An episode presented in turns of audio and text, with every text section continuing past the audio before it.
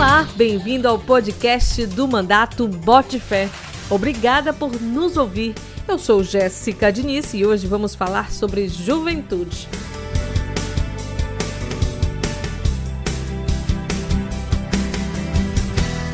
O deputado Disseu participou de reuniões importantes sobre programas para formação profissional. Disseu, neste mês de maio você já esteve em Brasília, onde tratou de políticas públicas para a juventude. O que foi discutido no seu encontro com a secretária nacional de juventude? Olá, Jéssica. Olá, amigas e amigos que nos acompanham através do nosso podcast. Muito feliz em estar retornando de Brasília né, com essa pauta bem construída em favor das juventudes no estado do Pará.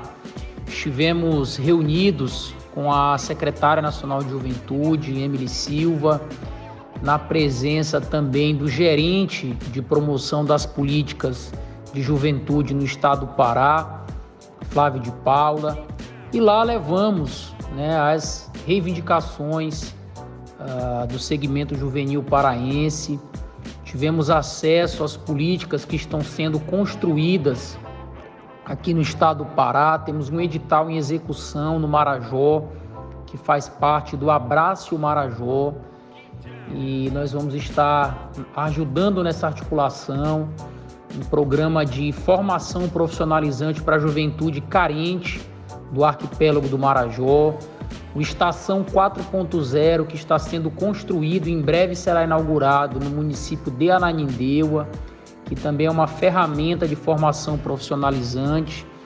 E também uh, falamos sobre o programa Juventude Empreendedora, que nós lançaremos em breve aqui no estado, que terá uma formação através de plataformas de educação à distância. E após essa formação, essa qualificação, nós poderemos buscar linhas de crédito através do Crédito Cidadão e do Bampará para que essa juventude possa empreender em tempos de pandemia, de muito desemprego, que a juventude possa então abrir seu próprio negócio, possa dar vida a uma ideia, a uma startup. Então estamos aí realmente muito otimistas com os desdobramentos que essa agenda vai ter aqui no estado do Pará. É verdade, Disseu, que apenas 1% da população paraense jovem aderiu ao programa ID Jovem? O programa Identidade Jovem, né, o ID Jovem, é o que nós chamamos de uma regulamentação inicial do Estatuto da Juventude no país. Né? Então, esse programa foi criado para viabilizar alguns direitos da juventude brasileira e é uma ferramenta que tem cumprido um papel importante, é de fácil acesso, porém, de fato, no Pará ainda está uh, muito baixa a adesão, talvez por falta de informação das nossas juventudes. Né? É muito simples, qualquer jovem né, pode baixar direto do seu celular o aplicativo do ID Jovem Basta ter o cadastro no CAD único, ter o NIS para comprovar que é um jovem de baixa renda, preenche e gera virtualmente a carteirinha.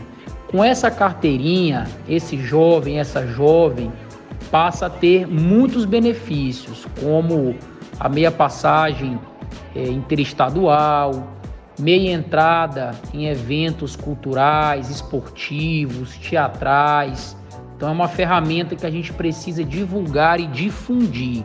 E o que nós queremos, Jéssica, é que aqui no Pará sejam estendidos esses benefícios, como é o caso ah, da meia passagem intermunicipal. Hoje essa meia passagem ela é garantida para estudantes, mas nós queremos que seja para jovens de baixa renda, como é o caso do ID Jovem. Então, mesmo esse jovem não estando nesse momento estudando, por ser de baixa renda, ele tem direito a essa política pública importante. Inclusive, você já propôs uma PEC nesse sentido. Qual foi exatamente a proposta do mandato Botifé? E outra coisa, você tem uma proposta para ampliar a gratuidade na passagem, né? Que a realidade do Pará é que muitos alunos moram em um município e estudam no outro.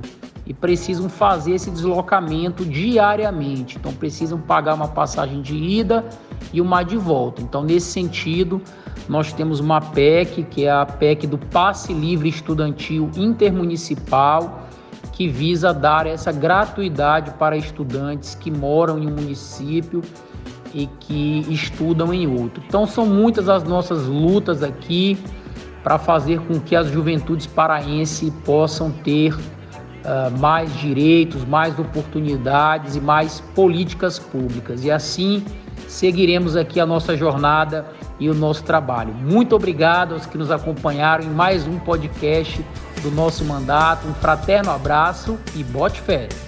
É isso aí, Disseu. Viva a política que olha para a juventude. Quer saber mais sobre as iniciativas do Mandato Bote Fé? Siga o deputado Disseu nas redes sociais, interaja, deixe seu recado. Cuide-se e em breve voltamos. Bote fé!